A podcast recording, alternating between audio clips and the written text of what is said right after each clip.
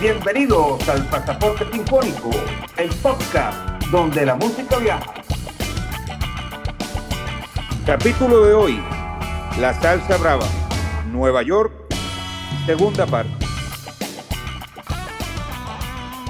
Bueno, Juan y amigos sinfónicos, vamos a comenzar esta segunda parte del episodio dedicada a la salsa y a la ciudad de Nueva York con un intérprete que es uno de los más reconocidos y bueno y famosos, ¿no? En, cuanto a este género musical, que es Héctor Lavoe, el cantante de los cantantes.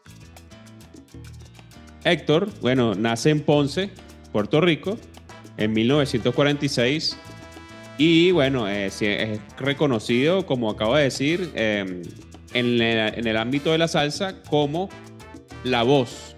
Fue un cantante, intérprete, productor musical y bueno, de la parte de, la salsa, aunque también cantaba boleros. Fue hijo de, bueno, a la mamá le decían Panchita y al papá Lucho. Sin embargo, bueno, la tragedia comienza a pegar en su vida desde muy temprano, ya que a los tres años pierde a Panchita, su madre. Este sería el primero de muchos golpes emocionales en la vida de Héctor Lavoe.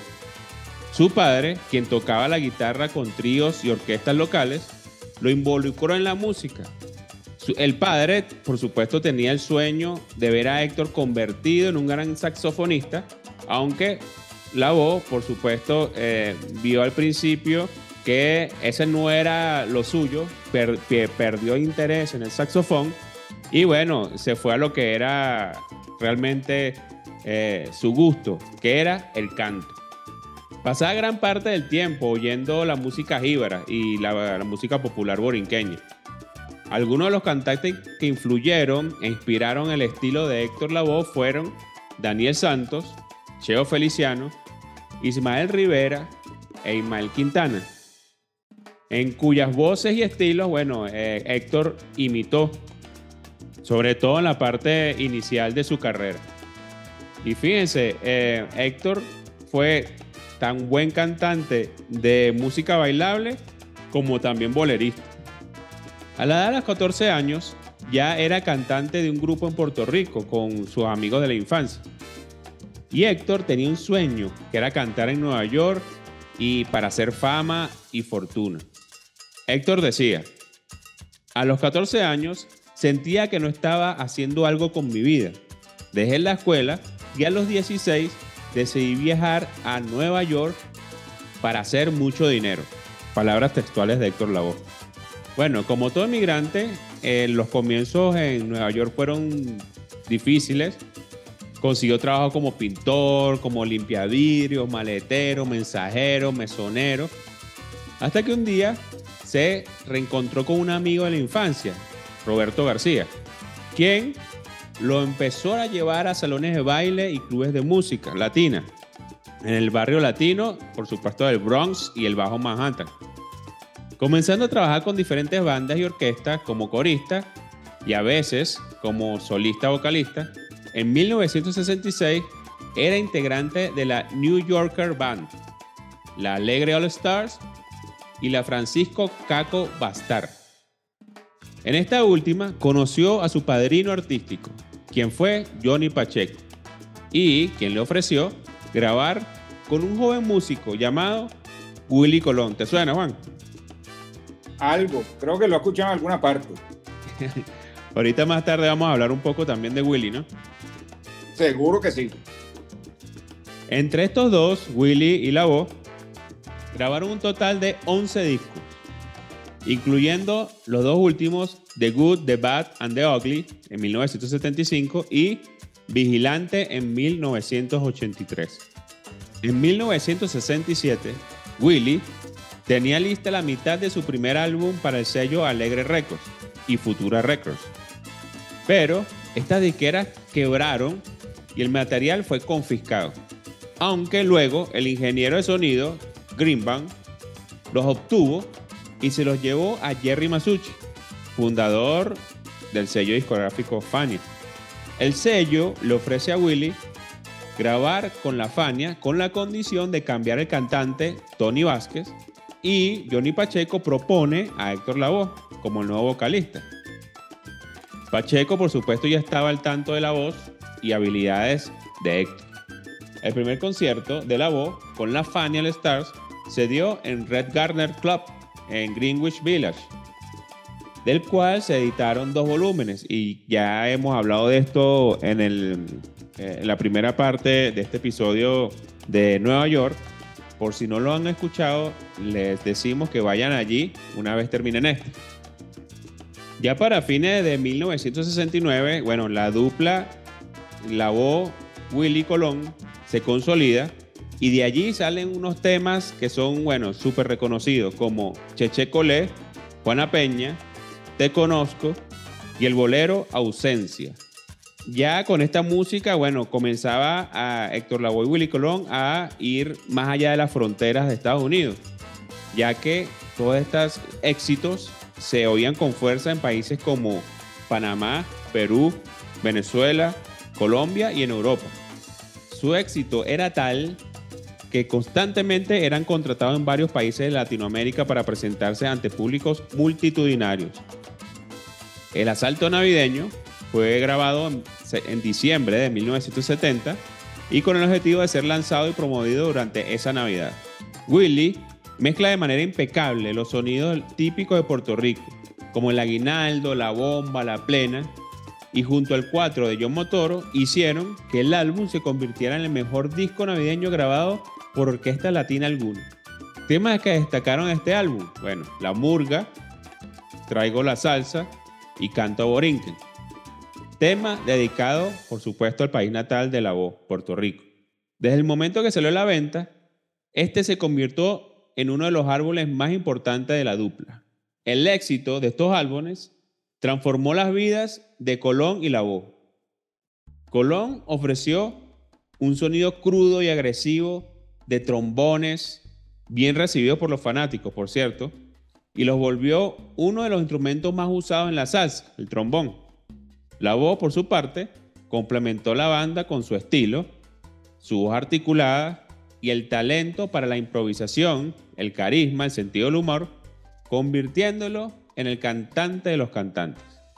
Sin embargo, la voz comenzó a consumir drogas y a llegar tarde a los conciertos, llevar una vida de excesos que, bueno, comenzó a hacer mella en su indiscutible talento, por lo que tuvo que someterse a varias rehabilitaciones. Ya para 1974, Willy Colón quería incursionar en el canto y desarrollar su carrera en solitario. Debido a los problemas de drogas que sufría la voz, ocasionaban tardanzas en sus presentaciones y a veces ni siquiera se presentaba. De allí es que comenzó la fama de Héctor, de, bueno, de que llegaba tarde siempre, ¿no? ¿No? ¿Tú has escuchado eso, Juan? Sí, sí, por supuesto. Y de hecho, Johnny Pacheco le crea una canción que se llama El Rey de la Puntualidad. Ah, correcto, que con esa canción era que cuando ya estaba Héctor de solista, abría los conciertos, me imagino que tarde. Exactamente. Luego de separarse musicalmente de Willy Colón, la voz inició su carrera como cantante solista, aunque siempre siguió recibiendo el apoyo de Colón, sobre todo eh, en la producción de sus álbumes. También recibió el apoyo de la casa discográfica y sello Fanny. En 1975, cuando publicó su primer álbum en solitario llamado La Voz, de acá, por supuesto, se destaca el tema Mi Gente de Johnny Pacheco, que fue un tema que siempre sonaba en los conciertos de La Voz. Este álbum se convirtió rápidamente en un éxito y sus ventas alcanzaron el disco de oro en muy poco tiempo. A medida que crecía su éxito, crecía también las adicciones por las drogas pesadas que le impedían cumplir con sus responsabilidades y fechas y horas, pero también porque las canciones bailables, que por lo general duraban unos 6 minutos, lo dejaban agotado. Todo esto causó un desgaste del artista y ya para 1977 sufre un fuerte ataque de depresión que lo alejó de los escenarios para someterse a un tratamiento de desintoxicación. En 1978 regresa a las emisoras radiales con su nuevo álbum titulado Comedia. El productor fue nuevamente Willy Colón, quien estaba buscando una canción especial para Héctor. Willy contactó a Rubén Blades, quien estaba trabajando en una canción para él mismo, pero ante el pedido de Willy Colón, quien se había dado cuenta que, la letra de la canción estaba, bueno, más que hecha para el momento personal que estaba viviendo la voz, bueno, se la pidió, pues. Le pidió la canción que estaba haciendo Rubén para dársela a la voz para que la cantara. Rubén Blades, de manera noble y realmente fraternal, aceptó cedérsela. Por supuesto, también cobró, ¿no? Imagino yo. Yo me imagino también, seguro. El cantante es la canción, si no lo habían adivinado hasta ahorita. Y esta canción, bueno, por supuesto se convirtió en el tema, emblema de la voz y fue una de las canciones que cantó hasta sus últimas presentaciones. Ya saltando a 1987, por allí, por ese año, los problemas de la voz, bueno, comenzaron a agravarse cuando su apartamento en Queens se incendió a causa de que dejó una colilla encendida y bueno, para huir del, del fuego tuvo que saltar por la ventana.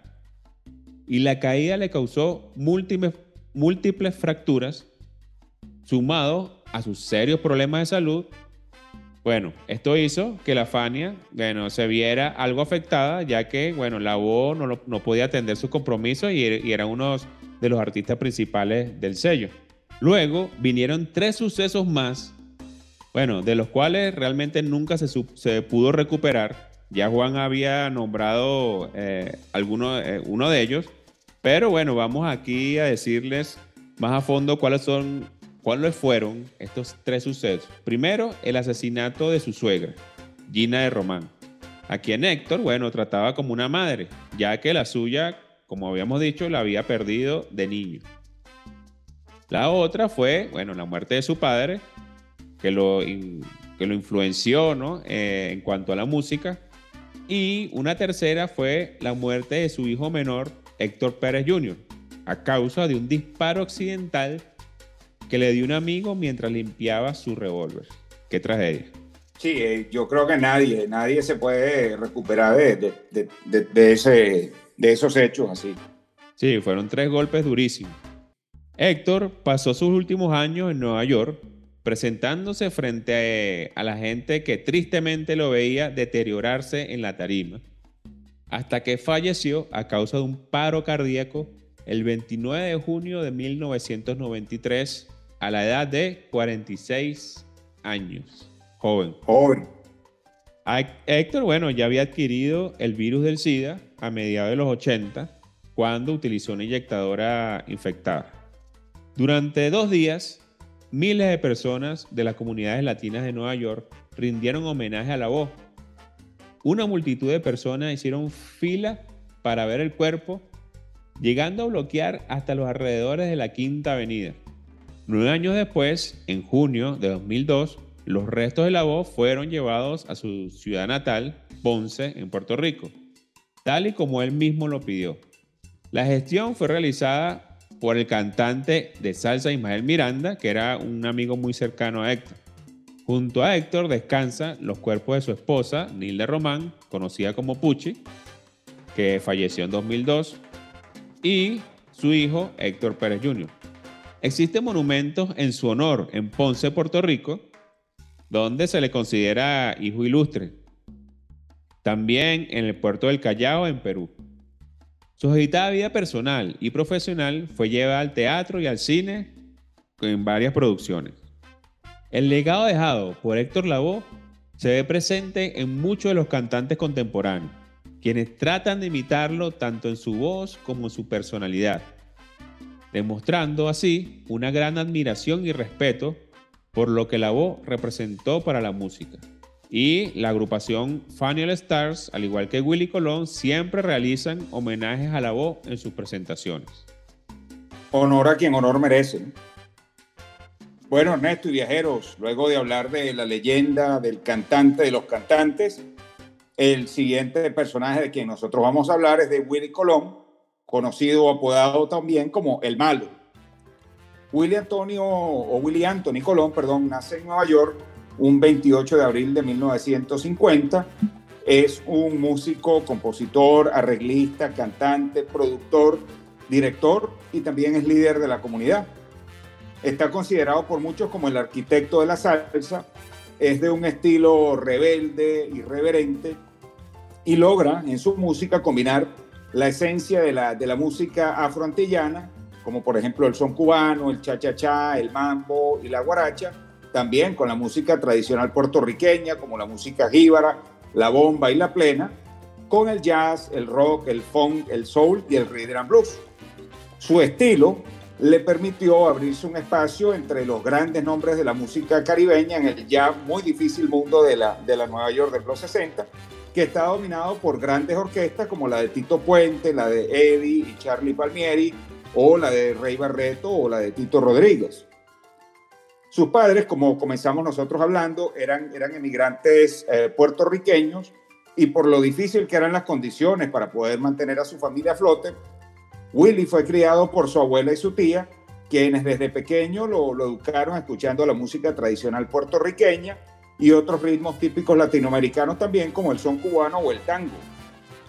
A los 11 años ya Willy comienza a mostrar una gran pasión por los instrumentos de viento. Él empezó con el clarinete y la trompeta pero luego terminó decantándose por el trombón, que fue el instrumento que al final lo termina consagrando. Desde muy temprana edad, Willy vio por todo lo que pasaba, no solamente su familia, sino la, comunidad latina, eh, hispana, en el Nueva York, y fue testigo de esas discriminaciones y las ofensas que tenían que enfrentar en el día a día y esa cruda realidad de, vivir en la Gran Manzana en esa década de los 60 esta, esta injusticia inspiró en él una, una conexión con sus raíces y convirtió su trabajo en un testimonio social. Eh, es tal como lo hemos venido viendo a través de, la música, que es como un periódico hablado. Sus letras narraban todo lo que era el, prejuicio y el desamparo por el cual tenían que pasar los inmigrantes. Su música fue influenciada también por bandas de rock que tenían entre sus ah, instrumentos, los instrumentos de viento, y hablamos de bandas, por ejemplo, como Chicago o Sangre, Sudor y Lágrimas. De hecho, también él comenzó a experimentar con ritmos que no se habían utilizado en la salsa, adaptándolo con cada época. Por ejemplo, la música disco de los 70. Ernesto, y tú, tú como bajista, yo recuerdo, por ejemplo, la canción Plástico, que tiene unos arranques, unos acordes de bajo, o por ejemplo, Tiempo para Matar, que son clásicos de esto que estamos hablando. Sí, así es, Juan. Y bueno, Willy, como todo músico eh, inteligente, bueno, fue con, con, la moda, ¿no? También y con las épocas. Y en la época de los 70 que dominó por completo la música disco, bueno, adaptó algunas de las canciones eh, también con esa música, ¿no? Y tal cual, ese fue un ejemplo, el, que tú acabas de poner, un ejemplo, bueno, eh, directo, ¿no? De, esa influencia. Exactamente. Y de hecho Willy no niega la, influencia que tiene la música cubana en la salsa, pero él también dice que no obligatoriamente la salsa tiene que venir de estos ritmos afrocubanos, porque él, él ha dicho incluso que él puede dar un concierto de dos horas sin interpretar ningún ritmo cubano, de lo que ya habíamos hablado, el son cubano, la guaracha o el cha-cha-cha, y a pesar de eso él está tocando salsa. Él tiene de hecho una frase muy famosa que dice que para él la salsa no es un ritmo, sino es un concepto, es una mezcla, una influencia, tal como, como explicamos de dónde sale el, bautizo, el nombre de, la salsa. Luego de, la separación con Héctor Lavoe, como ya les estaba explicando Ernesto, Colón continúa profesionalizándose mientras lamentablemente Héctor eh, se, hundía en los vicios Colón, al contrario, continuó profesionalizándose, comenzó a estudiar de manera formal clases de teoría musical, de composición y arreglo ah, orquestales y lanza dos discos en solitario. El primero de ellos fue puramente instrumental. Luego, él comienza eh, con la producción de varios discos de Héctor Lavoe. Luego, pues buscándole un, reemplazo a, a Héctor Lavoe, comienza a trabajar con Rubén Blades es en este momento donde, donde comienza una de las etapas más eh, productivas y de mayor capacidad creativa de Willy Colón. Estos dos, Rubén y Willy, crean una orquesta donde se mezclaban los dotes y la, creatividad musical que tenía Willy Colón con las letras contundentes que tenía Rubén Blades, también que venían cargadas de críticas sociales, de las realidades eh, cotidianas, que le dieron a la, a la salsa ese gancho para atraer nuevos seguidores. En 1978 produjo el álbum Siembra, junto, por supuesto, a Rubén Blades. Y este disco está considerado, o podría estar considerado como el Sgt. Pepper's uh, Lonely Hearts Club Band de los Beatles o el Dark Side of the Moon de Pink Floyd. De hecho, está catalogado como uno de los discos más importantes de todos los tiempos en la salsa y el más vendido en la Fania. De hecho, vendió más de 25 millones de copias, que es mucho más de lo que vendió el White Album de los Fat Four, de los Beatles, que ya es bastante decir si nos referimos a solamente un ritmo nuevo, un ritmo caribeño nuevo, y pues haciéndole competencia a los Beatles. Este disco llevó la salsa a países, por supuesto, no tradicionales salseros como Chile, España o Argentina. Y cae o llega un momento ideal o perfecto cuando ya la salsa en Nueva York estaba empezando a dar signos de agotamiento pero esta joya le abre las puertas a otros destinos que, estaban empezando a familiarizarse y aceptar y a querer la salsa, como por ejemplo Puerto Rico, Venezuela y Colombia. Canciones que componen este disco para que sepan de lo que estamos hablando. Está la canción Plástico, Buscando Guayaba, Pedro Navaja, María Leonza, Ojos, Dime y Siembra. De hecho, todas. Cuando uno apenas empieza a decir el título, ya uno está recordando las canciones. Sí, sí, Juan, yo quería hacer una anécdota aquí sobre este disco. Y sí, estas son todas las canciones del disco. Son, son, o sea, para una persona como yo en ese tiempo, que bueno, yo lo, lo, confieso, yo, escuché, yo comencé escuchando más que todos los Beatles, Rolling Stones, y bueno, me fui por allí, ¿no? Después comencé a escuchar blues y eso, pero cuando eh, me llamó la atención la salsa, fui a estos sitios en Caracas, en el centro, ¿sabes? Donde, donde habían personas que, que especialistas en vender eh, discos de salsa. Y yo le pregunté al señor, eh, bien reconocido por allá, por el centro de Caracas, que, qué disco me recomendaba de salsa. Y bueno, justamente adivina cuál me recomendó. Este mismo. Este mismo, Siembra. Y, y, una de las cosas que me llamó la atención a mí fue, bueno, uno, uno realmente acostumbrado a tener 12, 14 canciones por disco y cuando yo vi este disco que eran eh, pocas canciones, la mitad de lo que más o menos era un disco eh, que, que, uno estaba acostumbrado a, comprar, eh, dije, bueno, pero será realmente será este el disco representativo para comenzar a escuchar salsa, bueno. Y bueno, evidentemente no se equivocó el señor y bueno, y para para mi fortuna no se equivocó él ni, ni yo tampoco comprándolo. Así que bueno, eh, y a partir de allí, bueno, se me abrieron la, el camino para seguir escuchando salsa. ¿Y has, has tocado así con, con, con, banda o en jamming con, con amigos alguna de estas canciones, Ernesto? Bueno, sí, eh, nosotros teníamos dentro del repertorio eh, Dime. Dime que una canción muy, muy bonita, muy bonita esa canción. Esa, esa canción me encanta. Es la, la que más me gusta de todas, aunque puedo decir que todas me gustan, muchos pero esta Dime siempre es especial. Sí, no, seguro. Todas estas canciones tienen que estar en un playlist de, cualquier persona que le guste la música afro-caribeña. Así es. ya dicho esto y después de, haber creado este, este discazo, pues ya Willy se había convertido en el productor musical más exitoso de la Fania. De hecho, todos los cantantes lo buscaban para revivir o reactivar sus carreras eh, por ejemplo, bandas que habían sido muy exitosas, como la de El Judío Maravilloso, Larry Harlow, la de Rey Barreto, Eddie Palmieri. Eh, igual también, eh, ya trabajando con Rubén Blades, ya formaba la pareja más exitosa del mundo salsero, pero también le, comenzó a producir discos a Celia Cruz, a Ismael Miranda, perdón, y como ya les había dicho Ernesto también, a Héctor Lavoe. Willy en su carrera como solista ha grabado más de 18 álbumes y 25 en colaboraciones con otros artistas. Sin lugar a dudas es una máquina con un talento musical inagotable. Ha vendido más de 30 millones de, discos. Hay que verle la cara, vender más de 30 millones de discos. Y estas ventas le han valido o le, valieron innumerables álbumes de oro y de plata, así como muchísimas nominaciones al, al Grammy.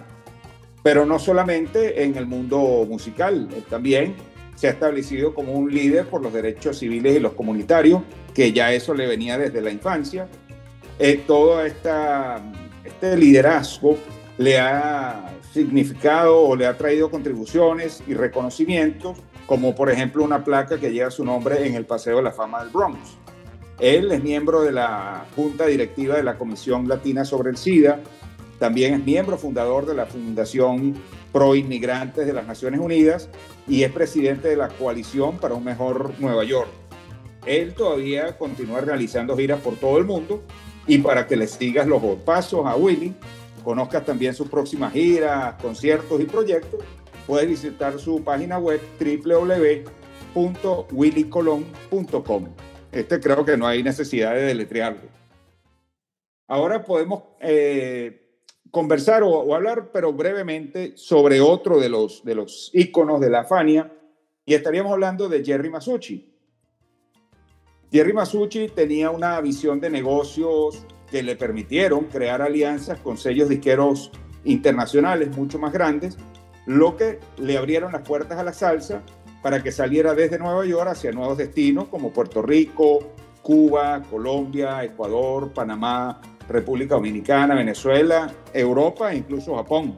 ¿No te acuerdas, Ernesto, de la Orquesta de la Luz? Sí, la Orquesta de la Luz, que eran unos japoneses que no sabían eh, decir eh, ni, ni, hola en, español, pero cantaban en español, ¿no? hay, que, hay, que ver, hay que tener talento a eso. Imagínate la Fania cantando en japonés. Sí, sí, nada. Pero eran buenos, eran muy buenos. Ya, ya, de hecho ellos llegaron a, tocar en el concierto ese que habíamos hablado del, último concierto de, la voz. Eh, la Orquesta de la Luz estaba formada parte de ese cartel. Y bueno, a pesar de haber sido Masucci el, ingeniero de todo el negocio de la Fania, como, como emprendedor y, y, visionario, no fue realmente honesto ni mostró empatía ni simpatía con los miembros de la banda, quienes también en base a esto empezaron a separarse y a, salirse del sello porque se quejaban que, los beneficios económicos no eran equitativos, los contratos eran poco transparentes. Uno de esos ejemplos es de, el de Tite Curé, de quien hablamos en el podcast de, Puerto Rico. Si no lo has escuchado, cuando termines esto, cuando tú tengas un tiempo, quieras ir a hacer ejercicio, cocinar, eh, trabajar, ir a tu trabajo, movilizarte de un punto a otro, puedes escuchar, te invitamos a que lo escuches también y conozcas un poco sobre la vida de Tite Curé, quien producía y escribía muchas de las, producía no escribía muchas de las, ah, de las canciones de la Fania y, y pues lamentablemente murió en, en, la peor de las pobrezas y, y, con todo lo que él le aportó, él podría haber vivido mucho, muy, mucho más cómodo, eh, no solamente él, sino su familia también. Sí es cierto que Masucci de alguna u otra manera fue un empresario que arriesgó pero cuando el negocio estaba próspero y en su mejor momento no, no, no fue bondadoso con el resto de la banda que lo pusieron en esa situación. No, no fueron casos, por ejemplo, como el de Alan Freed o de Sam Phillips, cuando hablamos de los capítulos del blues o, del, o del rock and roll. Es por esa razón que no nos dedicamos mucho en promocionar o hablar del aporte de, de Jerry Masucci a la Fania. Igualmente podríamos habernos extendido en tantos y tantos talentos que nos regaló la Fania All Star. Podríamos haber hablado de la Lupe, de Larry Harlow, de los Ismael, Miranda, Rivera, Quintana, David Palmieri, de Cheo Feliciano, Peter Conde Rodríguez, o por lo menos de Rey Barreto también. Y cada uno con una vida y anécdotas tan, pero tan interesantes que, que valía la pena compartirlo. Pero si hubiésemos hecho eso, tendríamos que haber dedicado una temporada completa para poder cubrir las historias de, de todos estos personajes. Tercer día en Nueva York. Bueno, ¿y qué tal te fue ayer paseando por Manhattan? ¿Fuiste al teatro o reservaste para ir otro día? En Nueva York todas las opciones son buenas, así que estamos seguros que sea cual haya sido la decisión que tomaste, la pasaste excelente. Llevamos tremendo ritmo y ya hemos visitado varias de las atracciones de la ciudad y hoy nos podemos dedicar un poco más tranquilo a recorrer sus museos. Antes de empezar el día, bueno, hay que, hay que darle combustible al cuerpo, así que vamos a desayunarnos bien como, como los locales. En Nueva York tradicional también, sobre todo los fines de semana para los habitantes de la ciudad, eh, ir a un brunch. Un brunch es la mezcla de las palabras del breakfast, que es el desayuno, y el lunch, que es el almuerzo. Es una comida pesada eh, que, te mezcla eso, la combinación de, los elementos del desayuno con los del almuerzo. Esto te ofrece opciones que son variadas y abundantes que nos permitan alimentarnos bien o comer bien durante la, la primera comida del día y poder recorrer más atracciones sin tener que estar eh, dividiéndolo por ir a almorzar, sino que ya podríamos volver a comer para la hora de la cena. Pero no solamente los fines de semana se sirven brunches en, en Nueva York, sino que de lunes a domingo los, los hoteles y restaurantes le ofrecen a sus visitantes o las personas que tengan horarios más flexibles esta excelente opción. En cada gran hotel en la ciudad vas a conseguirte estas opciones que te incluyen desde huevos revueltos, huevos fritos, tocinetas, embutidos, quesos de todas las variedades, frutas, granolas, cereales, carnes ahumadas, salmón ahumado también, panes, croissant, los bagels que ya te los presentamos y otra infinidad de productos que te van a dejar, como diría con, con los gatos, relamiéndote los bigotes. En nuestro deseo de presentarte ofertas gastronómicas siempre alejadas de, los platos comunes, eh, tradicionales y esos hoteles cinco estrellas que no te van a, permitir realmente integrarte con la ciudad y conocer a los locales, te vamos a presentar un, lugar que se ha elegido como uno de los, eh, de los preferidos por los locales. Y este se llama el Jack's Wife Freda. Freda es una chef nacida en Israel y su esposo, sudafricano, chef también, crearon un concepto de, de una cocina judía mediterránea que ha dado de, de qué hablar en la Gran Manzana. La cocina, ¿por qué? Porque su cocina es fresca, es abundante y es deliciosa. El servicio realmente es cordial, desde el momento que tú te sientas, te sientes como si estuvieses en familia, está bien atento a los detalles y aparte de eso, que los precios por persona rondan entre los 20 y 25 dólares, que no está para nada mal. Y ha sido tal el éxito en su concepto y la, aceptación del, paladar neoyorquino, que es bien exigente, que ya tienen cuatro sucursales en la ciudad. En la parte de, las bebidas tienes opciones de varios cafés de, de todo diferentes regiones del mundo. Tienes también test de diferentes regiones del mundo. Tienes las infusiones, jugos o cócteles, por ejemplo, alcohólicos, que un, es un clásico en los brunch, que es una mimosa, que es uh, champán con jugo naranja, pero tienes también el Bloody Mary, eh, hasta cócteles que son los no alcohólicos. Pídele las recomendaciones a los mesoneros de cuál es la, la recomendación del día, el plato más fresco, qué recomienda el chef, eh, para que disfrutes de la exquisita cocina judía. Ya diciéndote esto, mencionándote esto, sabes que es necesario que hagas reservaciones para que tengas que evitar esperar por mesas. Así que ya de una vez, si quieres, haciendo la reservación para que cuando estés ahí en Nueva York ya, ya tengas la mesa lista para ti. Visita entonces su página web www.jackswifefreda.com y esto se deletrea J de Jamaica, A de América, C de Charlie, Kilo, S de Sierra, W de Whisky, India, Foxtrot, Eco, Foxtrot, Romeo, Eco, Delta Alpha.com. De todas maneras, si no te dio tiempo de anotar, pues recuerda que el link lo vas a tener en toda la descripción de, este podcast de Nueva York. Para movilizarnos en metro, si estamos tomando la zona de Times Square como nuestro punto de partida, vamos a viajar en el metro, que es la línea 2 o la línea 3, que es con el, la que tiene el color rojo, con direcciones a New York Lodge, si tomas la línea 3, o Flatbush Avenue con Brooklyn College, si tomas la línea 2. Te va a bajar en la estación la calle 14, que es prácticamente dos estaciones, y vas a buscar la salida, eh, la calle 14 oeste y la séptima avenida suroeste. Dicho esto, buen provecho. ¿Ya te desayunaste, comiste el brunch o preferiste eh, comer otra vez bagels? o te desayunaste un sándwich cubano o cualquiera de las tantas opciones que vas a conseguir allí en, en Nueva York, vamos a continuar con nuestra excursión el día de hoy. Nueva York, aquí también se respira cultura y sus museos son de los más reconocidos y completos de todo el planeta. El Museo de Historia Natural es uno de los mayores y más famosos del planeta y por cierto está cumpliendo 150 años. Este museo es tan grande que está formado por 46 salas de exposición, tiene un planetario, un laboratorio de investigación y una biblioteca. Su colección tiene más de 34 millones de especímenes. Por supuesto, solamente una pequeña parte puede ser expuesta al mismo tiempo, pero eso te da una idea para que tú veas cómo todo el tiempo, durante todo el año, están actualizando sus exposiciones. El que sí no se mueve, que siempre está ahí, es el esqueleto del tiranosaurio Rex en la entrada, que es muy famoso por la película Una noche en el museo. ¿Tú, ¿tú viste esa película, Ernesto? Sí, claro, mis hijas me obligan a verlas. Sí, son entretenidas sobre todo con la familia, así. Bueno, este museo recibe más de 5 millones de visitas al año. Sus exposiciones interactivas lo, los hacen más allá de lo, de lo, interesante y lo entretenido, por lo que es una opción excelente. Bueno, como le decía Ernesto, con, con las hijas que lo obligan a ver la película, imagínate cuando estén en Nueva York. Es una opción excelente para toda la familia, como se lo decíamos, sobre todo si estás viajando con niños, porque aquí nadie se va a aburrir. Al contrario, todos vamos a salir tan emocionados como, como, un niño.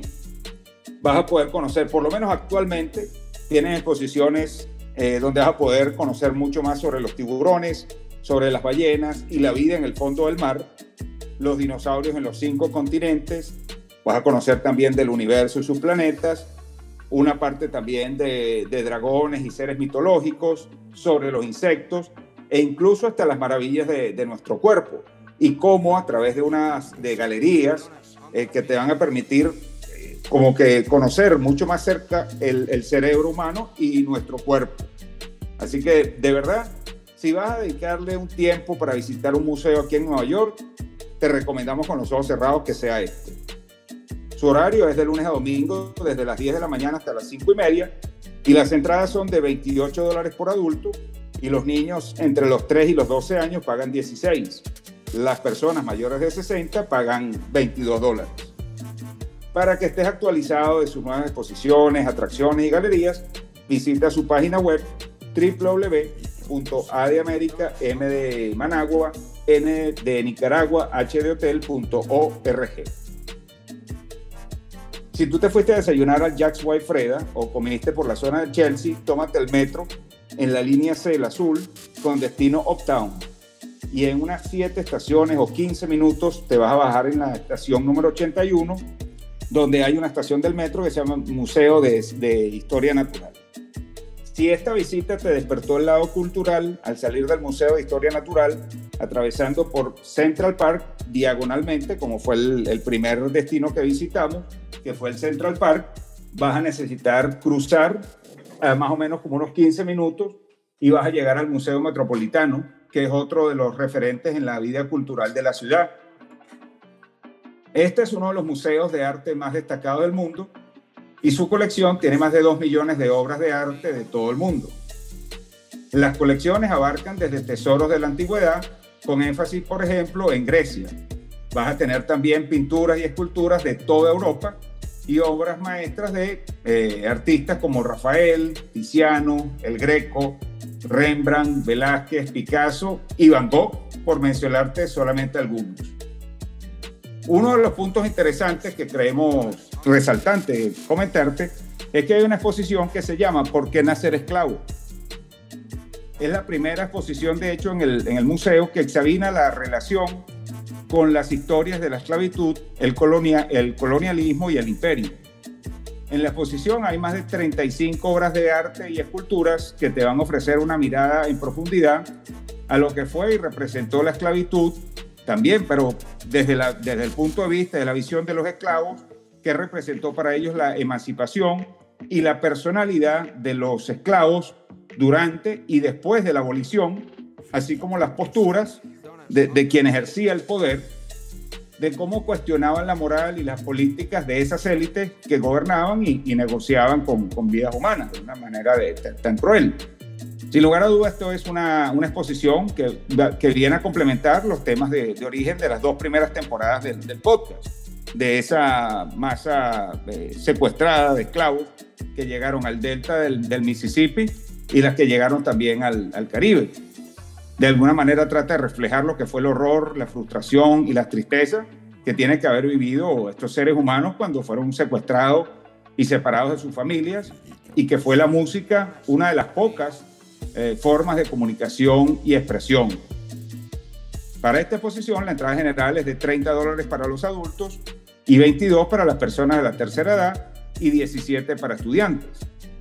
Los horarios son de los domingos, lunes y martes desde las 10 de la mañana hasta las 5 de la tarde y los viernes y sábados desde las 10 de la mañana hasta las 9 de la noche.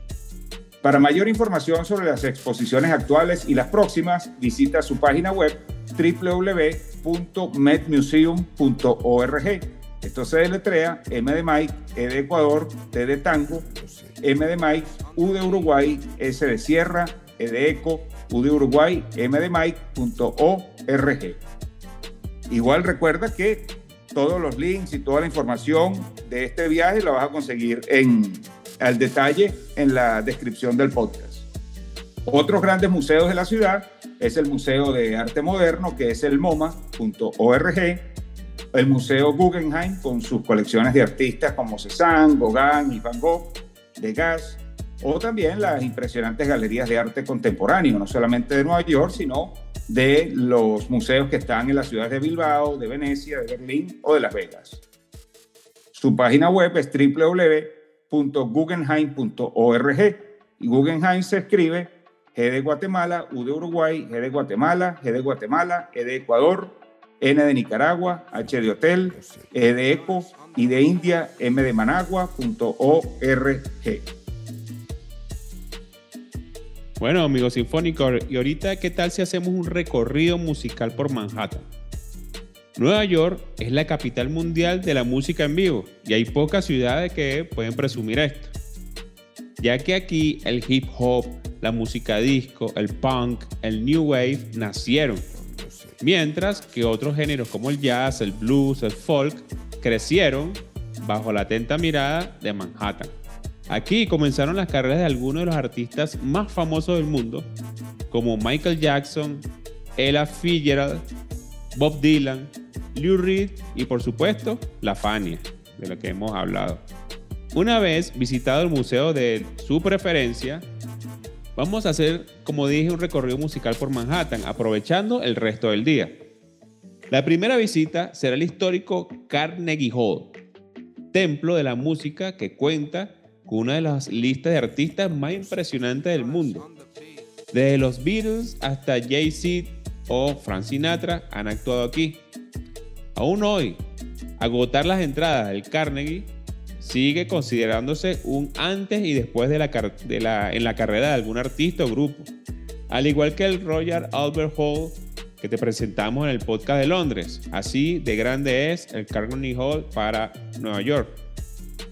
Se realiza una visita guiada de unos 60 a 75 minutos por todo el edificio.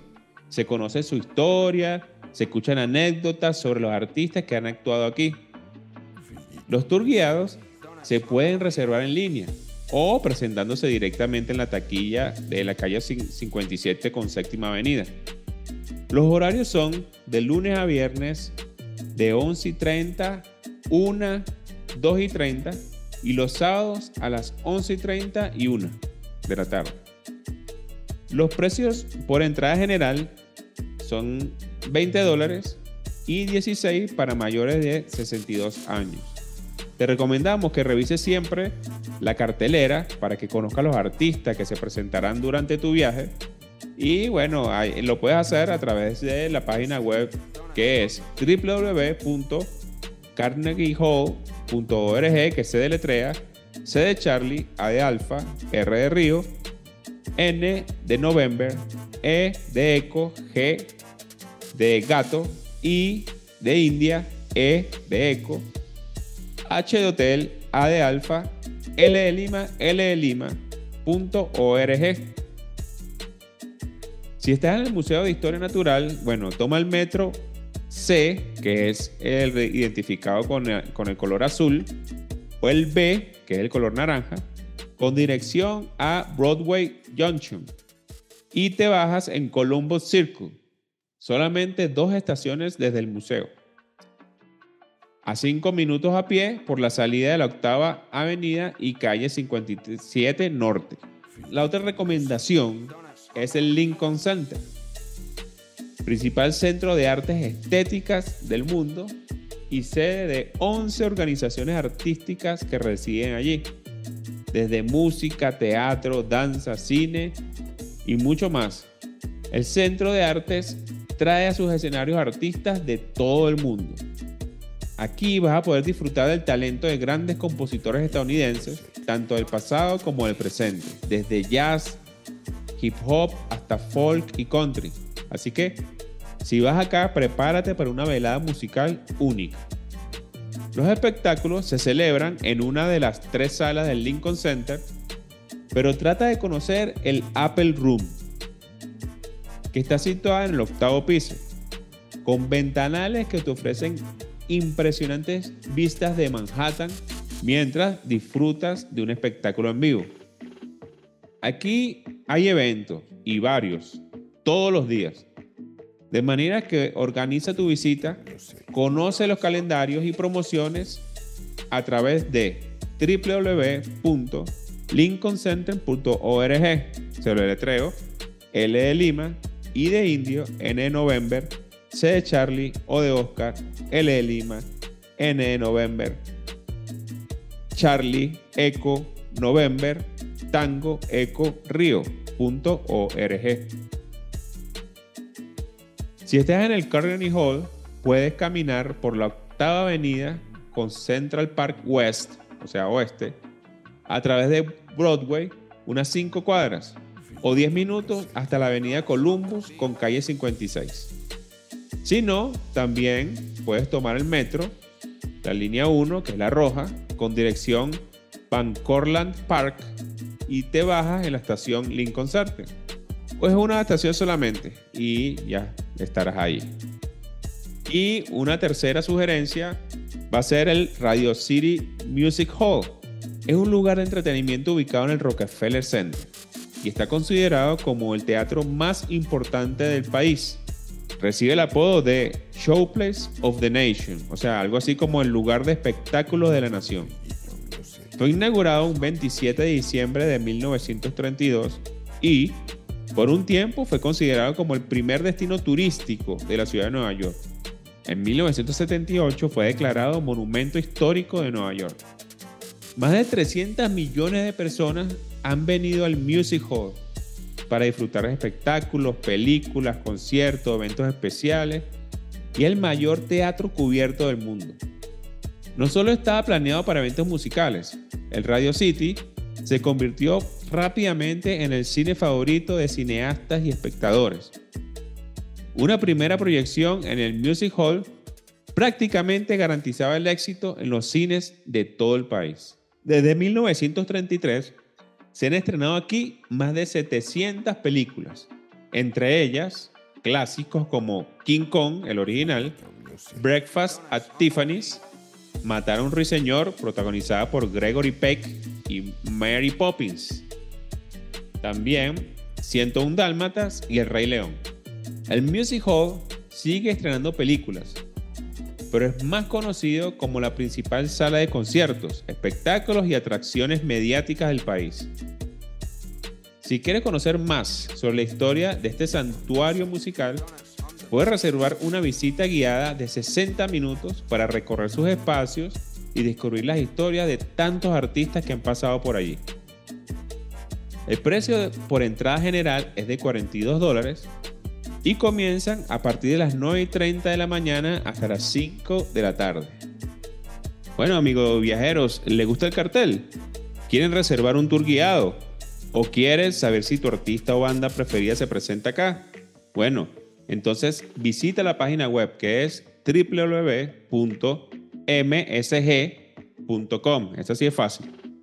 El Radio City se encuentra en pleno corazón del entretenimiento entre el Rockefeller Center y el Times Square y Broadway.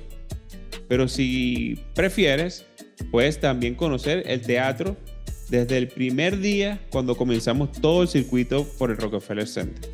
Ahora, aprovecha el resto del día o la noche para seguir recorriendo las calles, avenidas y rincones de la ciudad.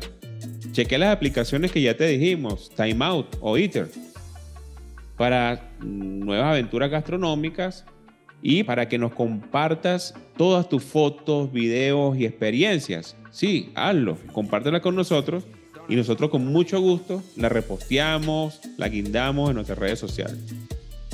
Hagamos del pasaporte sinfónico una guía de viajes participativa, así que esperamos siempre tu opinión, tu colaboración, ya que con esto nos permite seguir creciendo y descubrir nuevos lugares y atracciones. Ya sabes, contamos contigo. Bueno, Juan y amigos sinfónicos, esto es un episodio de salsa, así que se vale bailarlo. Para eso traemos de nuevo a Víctor Quintana, que nos va a interpretar la canción No me imagino. Y por cierto, le doy un dato a los hombres acá. Bueno, eh, si queremos reconciliarnos, de repente no estamos tan bien con la pareja, dediquen esta canción y ya van a ver que, bueno, va a ser un tiro al piso. No me imagino de Víctor Quintana.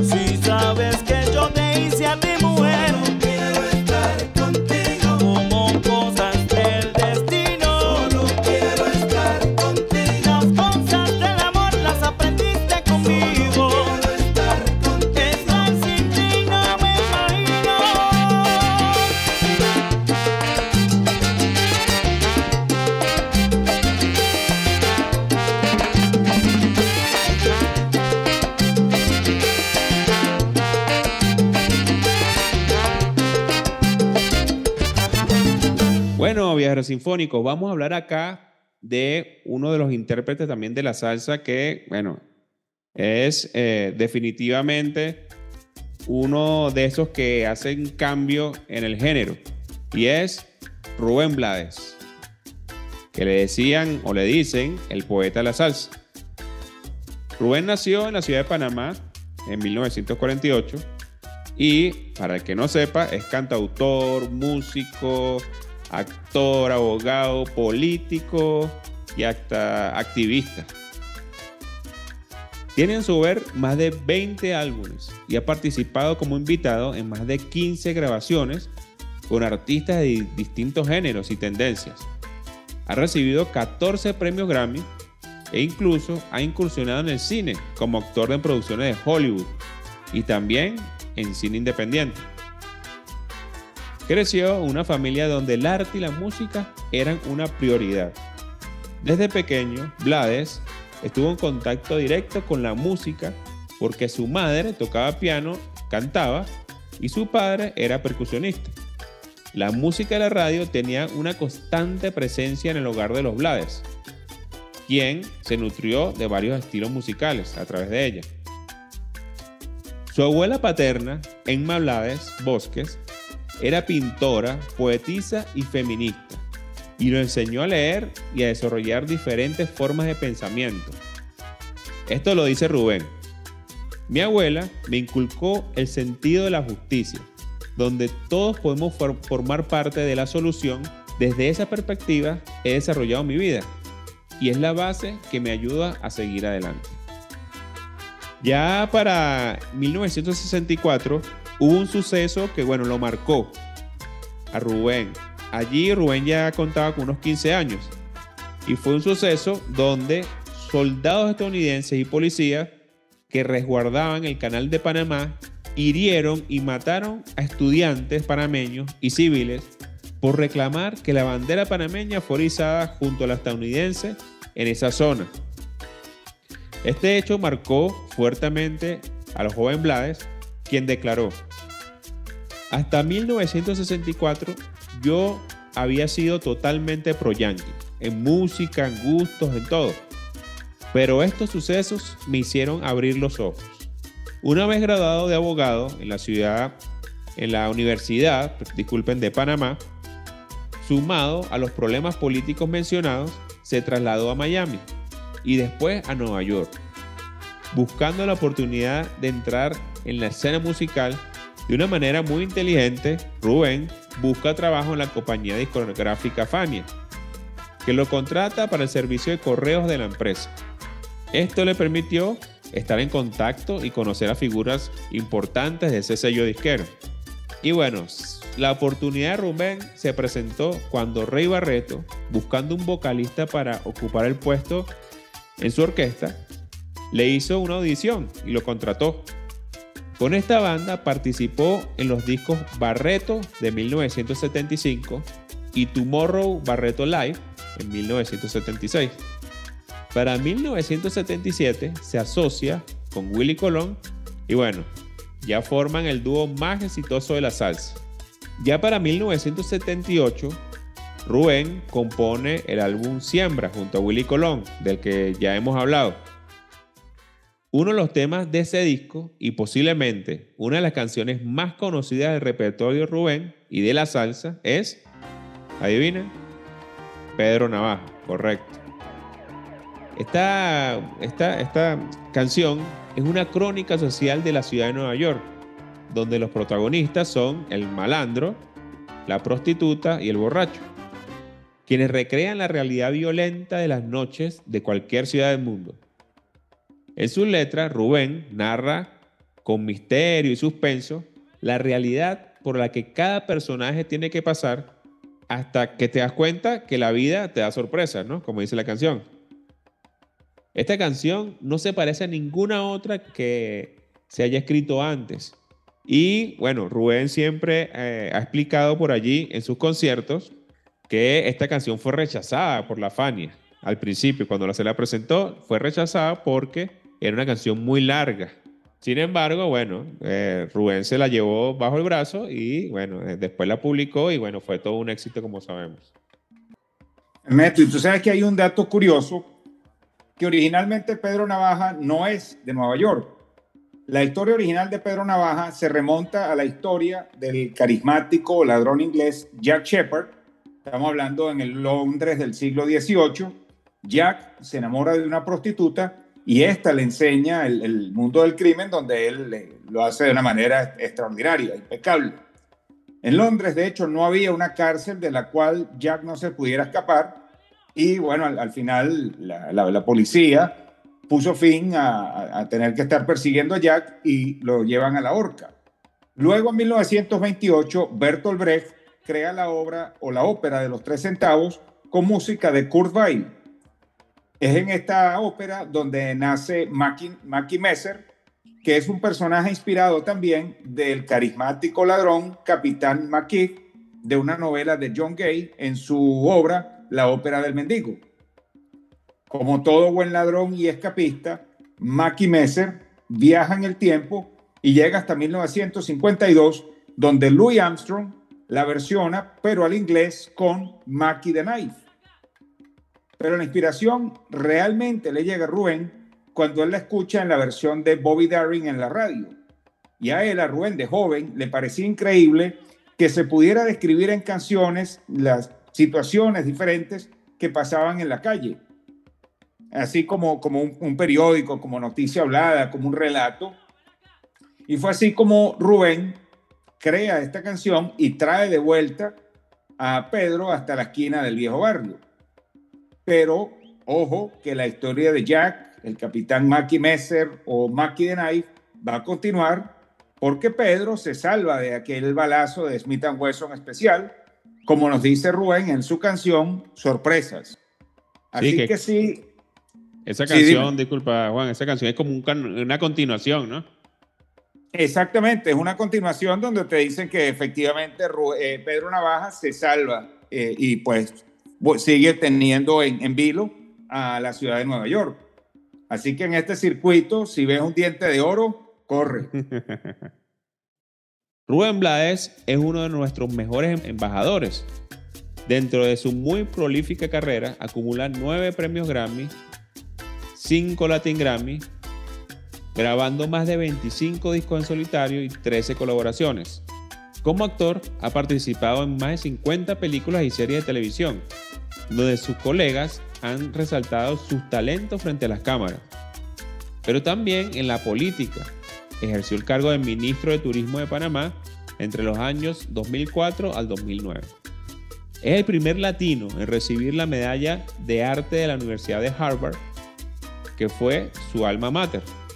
Rubén Blades indiscutiblemente es un músico fenomenal, un actor talentoso y un servidor público apasionado, muy comprometido con denunciar públicamente la corrupción, las dictaduras y abuso de poder en toda América Latina. Sigue realizando giras, conciertos y actuando en películas y series de televisión. Día 4 vamos a hacer el full day hacia Harlem. Si queremos conocer las mayores atracciones de Harlem, vamos a tener que hacerlo en dos días, pero uno de los dos días tiene que ser un domingo y ya te vamos a explicar por qué.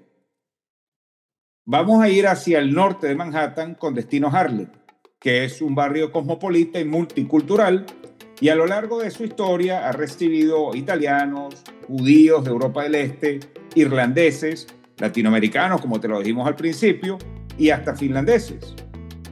Para llegar en metro desde Times Square, vamos a tomar la línea 2 o 3, la línea roja que la hemos tomado en diferentes eh, trayectos, pero esta dirección hasta Harlem. Al llegar a la estación, vamos a salir por la puerta de la avenida Lennox, Lennox, perdón, y la 125, ahí vamos a estar en pleno corazón de Harlem. Este barrio fue bautizado en 1658 por Peter Stuyvesant, que era un gobernador holandés de los nuevos Países Bajos, y estableció el asentamiento de New Harlem, llamado así por Harlem, que es una, una ciudad en Holanda, durante el siglo XVIII. Harlem fue una zona agrícola y pastoral. Ya en el siglo XIX se había convertido en un barrio residencial de moda y muchas de las casas eran utilizadas como retiros de verano de las personas que trabajaban en, en Manhattan. La construcción de casas y apartamentos surgieron también durante el boom de la construcción de la década de 1880 Pero obviamente también con la, crisis eh, económica y las altas tasas de desempleo en los años posteriores, llevaron a los propietarios a alquilar esto a los afroamericanos, especialmente a lo largo de la Lenox Avenue. En las primeras décadas del siglo XX, ya Harlem se había convertido en un oasis para los afroamericanos que huían del racismo y la violencia. Todo este malestar fue generando o fue dando origen a lo que se llamó el movimiento o el renacimiento de Harlem. ¿Qué fue esto? Esto fue un renacimiento intelectual y cultural de la música, la danza, el arte, la moda, la literatura, el teatro e incluso hasta la política afroamericana. No solamente se quedó aquí, sino que se extendió durante las décadas de 1920 y 1930 eh, y llegó incluso hasta escritores negros francófonas de colonias africanas y caribeñas que vivían en París. Aunque muchas personas afirmarían también que el renacimiento de Harlem nunca terminó, sigue siendo una fuerza cultural muy importante en los Estados Unidos, que desde la época o, de, influencia, por ejemplo, del piano en el jazz y el blues hasta las épocas del bebop, el rock and roll, el soul, la música disco, hasta el hip hop. Es importante que para movilizarnos en Harlem tengas en cuenta que las distancias son largas y hay pocas estaciones de metro. Harlem está compuesto por diferentes eh, universos que están los parques al norte de la ciudad de Columbia, el barrio, que era donde Jerry Masucci y, Johnny Pacheco vendían los discos de la Fania, el Spanish Harlem en el lado del este, y en el medio está el Harlem Central, que es una de las partes que vamos a recorrer hoy. Puedes empezar en la Quinta Avenida y la calle 116, que es frontera entre el Harlem Central y el East Harlem. Si caminas por esta zona del, del este, te va a dar la sensación de que estás en cualquier ciudad de Latinoamérica. Aquí hay restaurantes mexicanos, taquerías y comercios gerenciados por latinos. Y aquí puedes imaginarte cuando caminas en estas calles a justamente a Masucci y a Johnny Pacheco eh, vendiendo carro, eh, en, un carro, perdón, vendiendo discos de artistas nuevos de música afrocaribeña que tenían esos acordes de, de jazz latino. Ahora, si te vas, si das la vuelta y te vas hacia el oeste, el panorama va a cambiar totalmente. Entre la Quinta Avenida y Lenox, que es donde nos estamos bajando, también conocida como el Boulevard de Malcolm X, te vas a encontrar con el Malcolm Shabbat's Harlem, el mercado de Malcolm Shabbat's, que era un mercado donde justamente Malcolm X predicaba.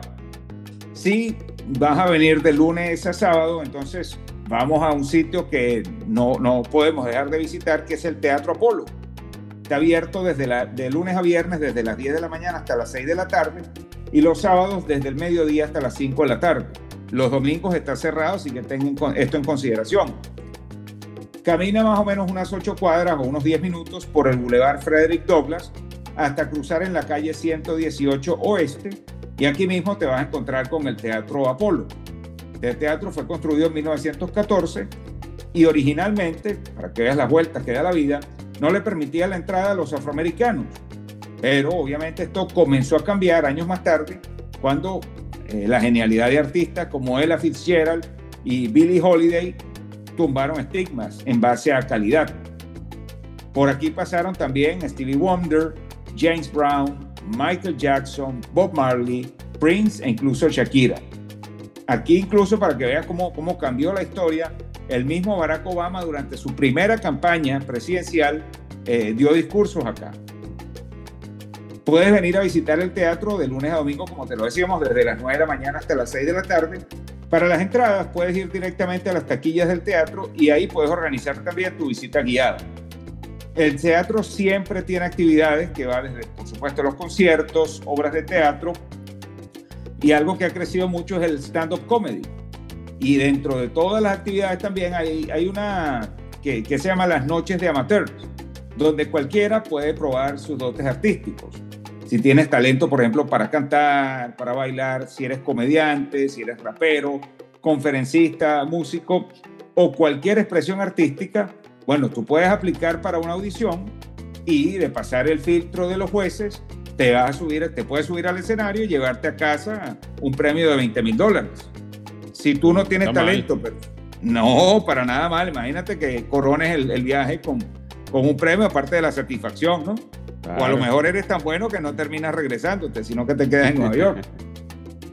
y si no eres tú el que tiene talento, si no es tu hijo o tu hija, eh, puedes inscribirlo también y ellos optan por un premio de 5 mil dólares. Estos espectáculos, si te interesó y te llama la atención, se realizan todos los miércoles en la noche.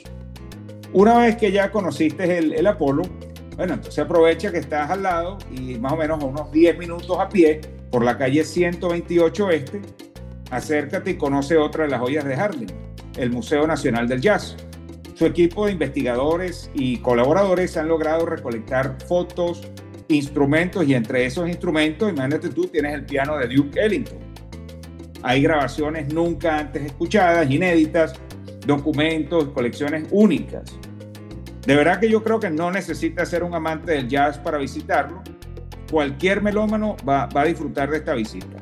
Hoy tienen exposiciones de Ella Fitzgerald, Fats Waller, Count Basie y Eddie Block Joe Davis, así como conciertos inéditos de Dizzy Gillespie, Han Jones, Clark Terry, entre muchos otros más. Pero lo, lo, lo, interesante es que el museo es también un centro de estudio. Su, su misión, lo que ellos quieren es preservar, promover y presentar el jazz a través de, de, del conocimiento y, y, como rendir un homenaje al jazz a, a nivel no solamente local, nacional, sino internacional también, que se pueda conocer la verdadera historia del jazz. Suena verdad que bien, bien, bien interesante. Y como los directores del museo han desarrollado un plan para interesar a cualquier persona, incluso aquellos que sean escépticos, pues al, al conocerlo de esta manera se van a interesar, ya sea de forma presencial en el museo o en línea, puedan tener también acceso y conocimiento del jazz a través de, de educación ¿Cómo? Bueno, ellos tienen un, un, plan que se llama el compromiso con la comunidad, donde tienen también exposiciones o asociaciones, incluso también de alianzas estratégicas. Ellos quieren que el museo invite al público a que se unan a, lo que representa la experiencia del jazz en Harlem. Para ellos, para el museo, el jazz se expresa es a través de conexiones con personas reales, así como, como los viajes, como decimos nosotros. Es así como realmente se, se conoce hacer que el jazz sea accesible para todos los habitantes del planeta. Este es, es un museo vivo y en evolución para la gente. Es un centro para el jazz y un lugar en Harlem donde los visitantes se reúnan para disfrutar de la historia y la música. Además de que es el lugar donde los artistas vienen a tocar, ensayar, crear o sencillamente pasear por el lugar por el que tantos otros músicos ya han pasado. Incluso Ernesto, cualquier músico eh, si quieren hacer un jamming, pueden venir al, museo para que te conectes con, con, el ritmo musical considerado una forma de arte a nivel mundial. Así que si hay artistas también, puedes de repente participar también de un jamming, escucharlo o, o, si eres un músico y te gusta, pues puedes participar también. Bueno, ya sabemos a dónde, a dónde vamos a ir para el jamming en Nueva York. Exactamente, ahí sí hay que llevar para, para grabar videos y guindarlo en las redes sociales más que una galería, este es un centro para la música, así que si tienes la oportunidad, de verdad que ven y conocen. Quién sabe, Ernesto, viajero, si después te inscribes en alguna de estas sesiones para mejorar técnicas con algún instrumento jazzístico o simplemente, bueno, para aumentar tu conocimiento musical.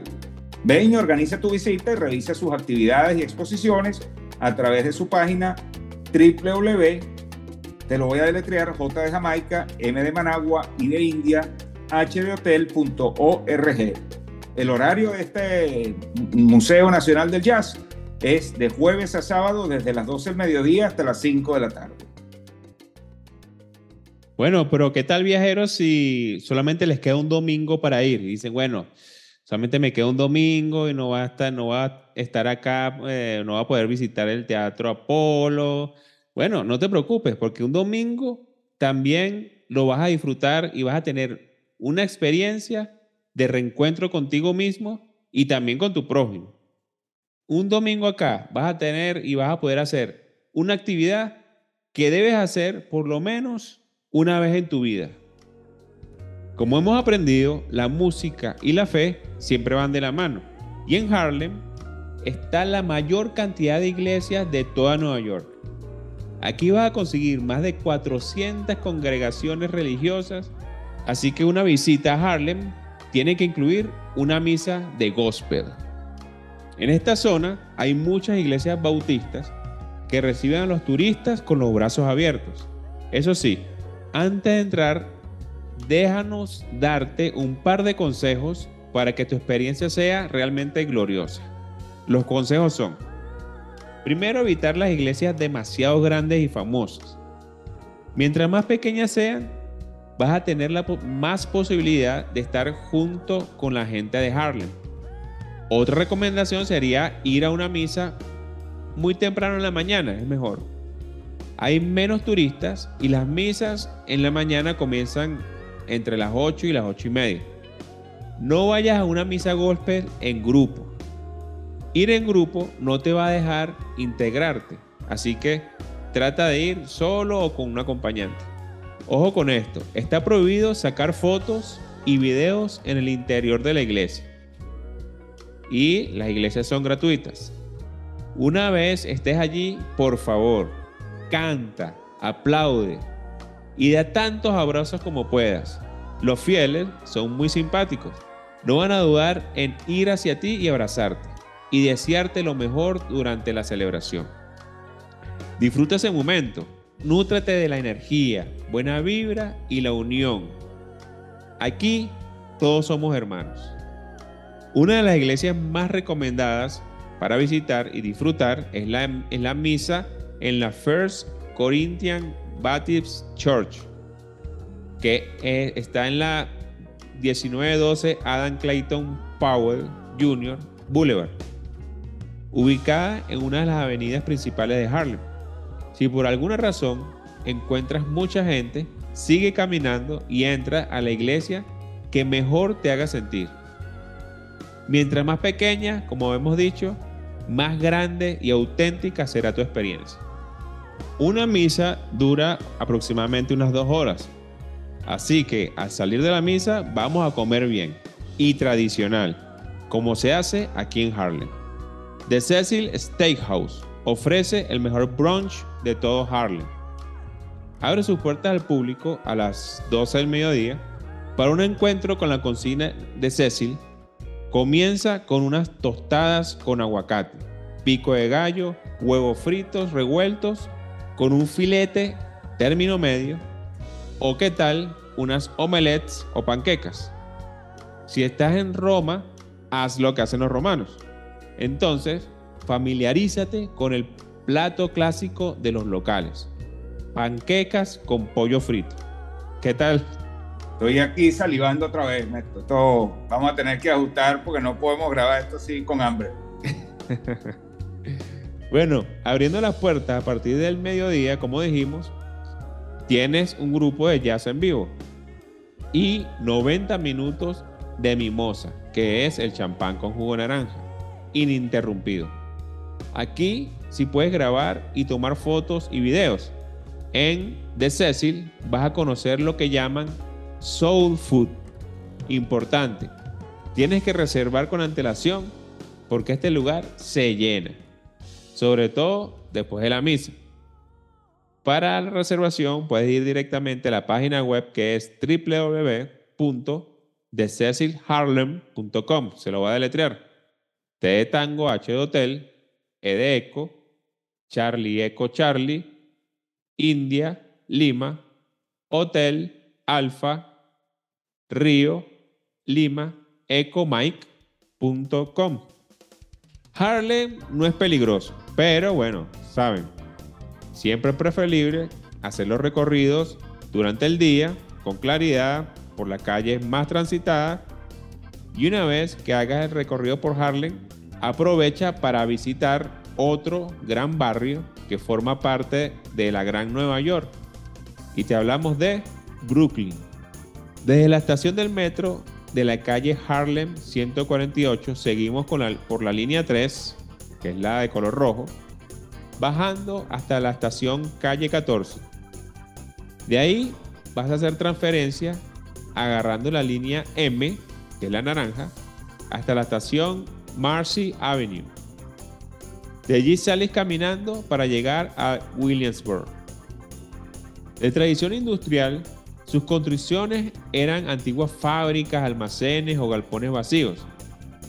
En los 80 y 90, Williamsburg se llenó de artistas que huían de los precios altos de los alquileres en Soho o en el East Village. Estos edificios industriales eran perfectos para establecer estudios y galerías. Los precios muy baratos en comparación con Manhattan, además de tener la línea del metro. Tenían a la Gran Manzana a unos pocos minutos. Pero incluso desde antes, ya era un barrio marcado por la inmigración, en especial desde que en 1903 el puente de Williamsburg se inauguró y permitió que miles de migrantes escaparan del congestionado barrio Lower East Side en Manhattan para mudarse a Brooklyn. Sus comunidades más importantes son la puertorriqueña, la dominicana, la italiana y la judía ortodoxa. ¿Se acuerdan de la serie de Netflix Orthodox? Bueno, esa es de acá. Así es como Williamsburg se ganó la fama de barrio. Para comenzar a descubrir Williamsburg, lo mejor es pasear por sus avenidas principales, de norte a sur. Buena parte de las tiendas, restaurantes y arte urbano están ahí en estas calles, entre las calles norte, 11 y sur, y la cuarta calle, y de oeste a este entre las avenidas Bedford Avenue, Berry Street y White Avenue. Para que conozca una faceta más original e independiente del barrio, te recomendamos las avenidas más cercanas al río y en especial las calles del sur. Hablando de arte urbano, en sus calles los hay grandes y pequeños, anónimos y de artistas de renombre, y cada uno le da color a cada rincón del barrio. Los mejores para visitarlos y tomarle fotos son el mural de Andy Warhol y Basquiat de Cobra, en la calle Norte Novena con Bedford Avenue. Otro, el mural de Elvis, también de Cobra, que está en la pared del restaurante Fabian's Bedford Avenue. La Mona Lisa de Williamsburg, de Colosal Media y Stephen Paul, en la esquina de Broadway y Bedford Avenue. Ya a esta hora debe estar comenzando el atardecer. Por eso te vamos a recomendar un lugar para que disfrutes de vistas únicas de Manhattan. Sobre todo ahora cuando empieza a caer la tarde y llega la noche. Este lugar es Domino Park. Se inauguró en el 2018, donde funcionaba la refinería de azúcar Domino entre los años 1856 al 2004 y llegó a ser la mayor de Estados Unidos. Así que cuando vayas caminando por el parque y veas sus caminerías, parques infantiles y estructuras, te vas a encontrar con grúas, tanques, silos y otros elementos que formaban parte de la fábrica. Pero ahora fueron reformados y reutilizados para el disfrute y bienestar de los locales y los visitantes. El parque tiene parque infantil, pistas de arena para jugar voleibol, fuentes con chorros de agua que salen del piso para que los niños se bañen y disfruten del verano. De noche y gracias a las luces del parque, los chorros se ven de diferentes colores. Si estás cansado, hay hamacas para recostarse y sillas a través de todo el recorrido. La vista desde Manhattan, desde aquí, es para tomar asiento y disfrutar.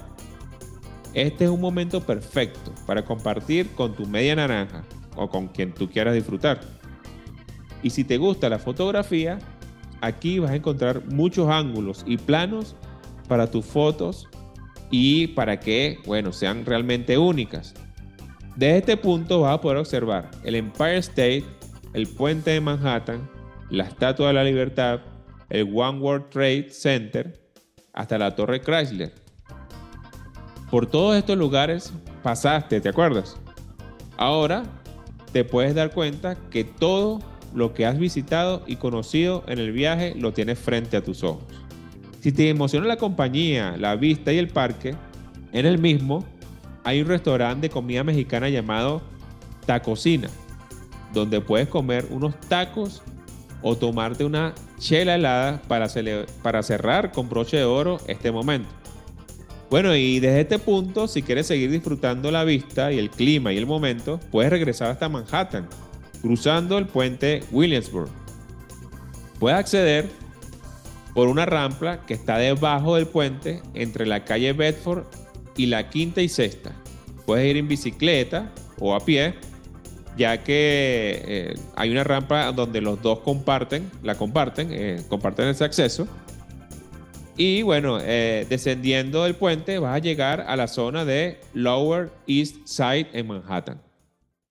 Bueno, ya en esa zona del Lower East Side, ¿qué vas a hacer esta noche? ¿Vas a ir a ver una obra en Broadway o vas a disfrutar de un buen club de jazz o de repente un sushi para la cena? Nueva York tiene la mejor solución para todos tus planes. Y ya a este punto, todo lo que hemos recorrido después de cuatro días, y con este circuito donde has estado de norte a sur y del este al oeste, ya eres embajadora o embajador de la ciudad que nunca duerme. Para las grandes ciudades siempre es recomendable que te tomes por lo menos una semana, 10 días para que la puedas disfrutar, conocer, recorrer y conectarte con el destino. Otra de las actividades que tú puedes eh, hacer aquí es, si tú eres fanático de los deportes, Nueva York también te lo tiene. Tienes béisbol, básquetbol, fútbol, fútbol americano, hockey y la mayoría de las ligas deportivas profesionales tienen por lo menos uno o dos equipos aquí. Los dueños del patio de Nueva York son los Yankees, el equipo más ganador en toda la historia de las grandes ligas con un total de 27 títulos. Los Yankees llegan aquí a Manhattan en 1903 y para 1923 se instalan en el mítico Yankee Stadium. El Yankee Stadium es el mismo aquel que alquiló Jerry Masucci para el concierto de la Fania. Ese estadio, el original, cerró sus puertas en el 2008 para darle paso al nuevo Yankee Stadium, que es un estadio que costó 2.300 millones de dólares. Imagínate cuánto le cobrarían ahorita a Jerry Masucci por alquilarlo, ¿no? Para cuidar el, el gramado. ahorita es diferente la cuenta. Exactamente. Para los neoyorquinos, ir a un juego de los Yankees es parte de su rutina. No se conoce la ciudad sin haber disfrutado de un juego de su equipo. Una de las mayores atracciones al salir del estadio es cuando tú cruzas la acera y entras a las tiendas que venden todo tipo de mercancía de los bombarderos del Bronx, desde las camisetas de sus estrellas actuales hasta, que, hasta aquellas de los peloteros que hoy son leyendas. Hay bates, guantes, afiches, gorras. Este es un lugar perfecto para que compres recuerdos y souvenirs incluso para tu casa, imagínate un afiche que tú puedas enmarcar y lo guindes en una de las paredes de tu casa, de tu estudio o de tu oficina. Tú también puedes llegar un par de horas antes del juego y reservar un tour por el estadio que te va a incluir el museo, la caminería donde están las placas de todos los números que han sido retirados, las áreas sociales, donde vas a estar también muy cerca del terreno e incluso hay un paquete que incluye un almuerzo de parte de nuestros amigos otra vez, Londres, República Dominicana y ahora acá en Nueva York, del Hard Rock Café. Amigos del Hard Rock Café, eh, realmente si ustedes quieren que tengamos una alianza estratégica con ustedes, eh, bienvenidos sean. Aquí estamos con los brazos abiertos y con la puerta abierta para ustedes, Hard Rock Café. Siempre, siempre. Los tours se pueden reservar en línea y hay varios horarios que van desde las 9 de la mañana hasta las 4 y 40 y tienen un valor de 30 dólares eh, con 22 centavos con los impuestos incluidos. Revisa su calendario y trata de organizar un viaje cuando los Yankees estén jugando en casa. Su página web es www.mlb, Mike Yankees, que se escribe y de, de, Yucatán, A de América, N de Nicaragua, K de Kilo, E de Eco, E de Eco, S de Sierra. Para que tú llegues al Yankee Stadium desde Times Square, entra por la estación de la séptima avenida, la calle 41, agarra el metro, la línea 7, la morada, con dirección Queens, y te vas a bajar en Grand Central, donde llegamos al, al principio, cuando veníamos en autobús. De allí vas a tomar la línea 4, que es la línea verde, dirección a Uptown y The Bronx. ¿Se acuerda de la canción de, de Billy Joel, Uptown Girl? Bueno, es hacia allá. Y a seis paradas te vas a bajar en la estación Yankee Stadium. Play Ball. Otra de las franquicias que juegan acá o que participan son los Mets, que ellos juegan en el City Field en Queens y su página es www.mikelimabrao de majorleaguebaseball.com barra oblicua Mets, que es Mike Echo Tango Sierra. Si te gusta el básquet, entonces puedes ir a ver un juego también de uno de los favoritos, los Knicks en el Madison Square Garden, que ya te recomendaba Ernesto. Su página es www.knicks.com y Knicks es K de kilo, N de Nicaragua y de Indio, C de Charlie, kilosierra.com. En Brooklyn, antes donde estabas en Williamsburg, puedes ir a ver a jugar a los Nets y la página es www.nba.com barra oblicua Nets, que es Nicaragua Eco Tango Sierra. Para cualquier otro evento deportivo o recreativo, te vamos a dejar la página oficial, la página web oficial de la Guía de Nueva York. Apóyate en su portal para que tengas la información oficial del evento que buscas y de lo que pasa en Nueva York mientras viajas. Este es otro regalo del pasaporte sinfónico para ti, para que realmente conozcas la ciudad eh, en todas sus esquinas. Y esta página es www. te la voy a letrear de una vez, N de Nicaragua, Y de Yucatán, C de Caracas, G de Gato o de Oscar.com, NewYorkCityGo.com. Y no nos podía faltar, antes de terminar este podcast, estuvimos realmente averiguando para ver si, si podías visitar aquel estudio de grabación. ¿Te acuerdas cuando hablamos eh, del, del rock psicodélico de Londres? Del estudio de grabación de Jimi Hendrix Electric Lady. Si no has escuchado ese capítulo, también te invitamos a que cuando tengas el tiempo lo escuches, el capítulo que le dedicamos a Jimi Hendrix en, en nuestro viaje a Londres. Este estudio de grabación Electric Lady fue inaugurado un 26 de agosto de 1970.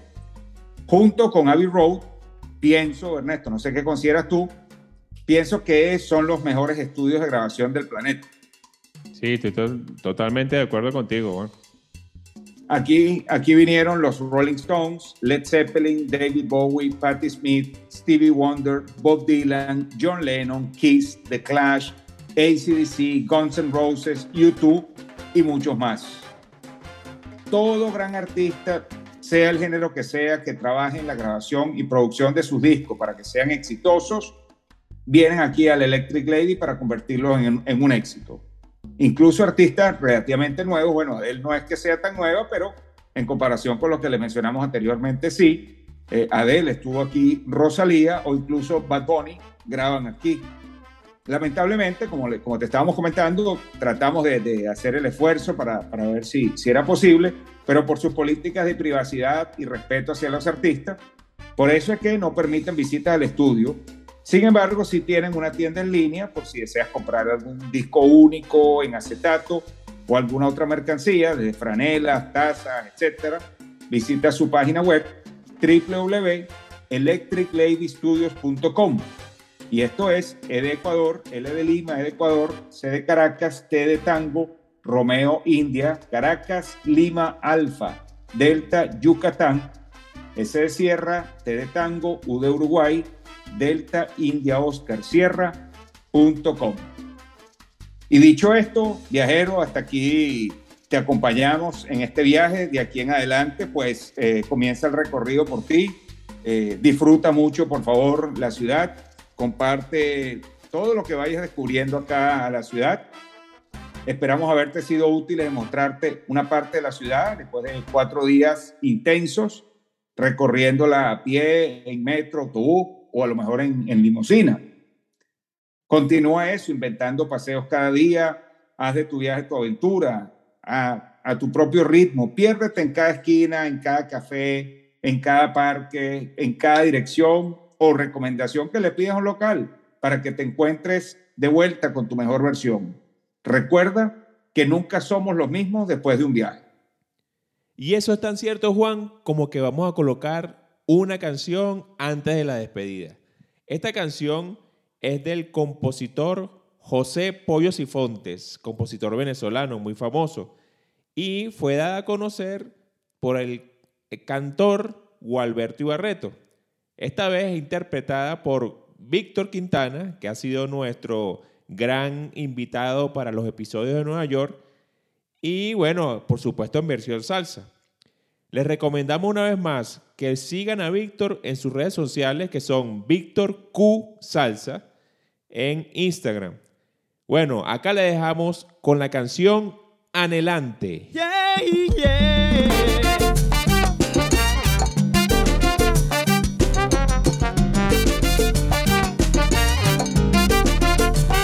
Me conformo con verte, aunque sea un instante.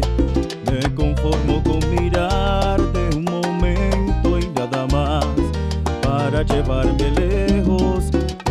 El contraste quedan tus ojos bellos junto a la inmensidad.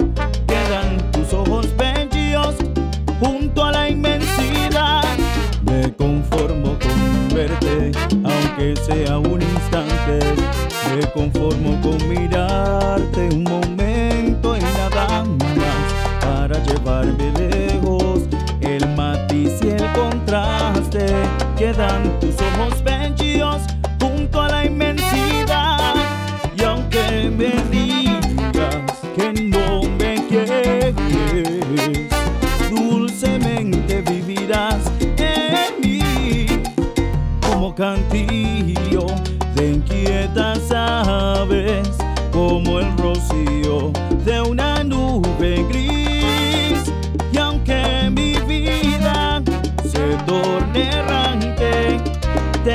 juro que anhelante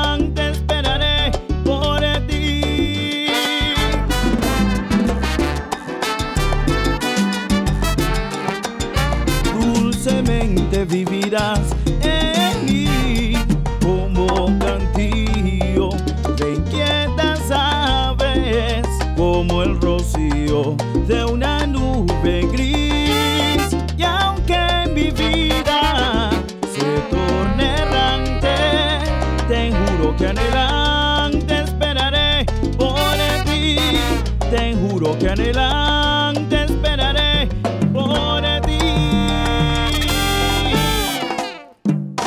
Ya son las 12 y no llegan. Viera lo mismo que ayer. Y yo la llamo por el celular y me contesta la máquina. Ella parece que no quiere responder.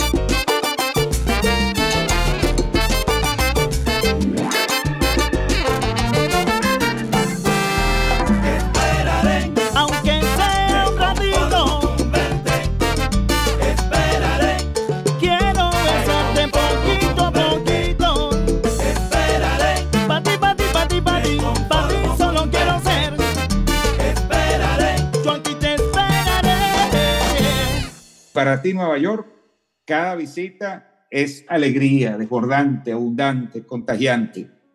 Tú tienes el don de sorprender y de maravillar. De verdad que cada vez que te visito me gustas más. Tienes la capacidad única de ajustarte y amoldarte a todo aquel que te viene a conocer. Nunca estás ni estática ni aburrida. siempre estás en un constante movimiento y en evolución. Es verdad que has recibido golpes bien duros, pero no son tan fuertes como tu espíritu. Tú tienes una casta competitiva y tus hijos están bien determinados a ubicarte siempre en lo más alto de la tabla donde tú mereces estar.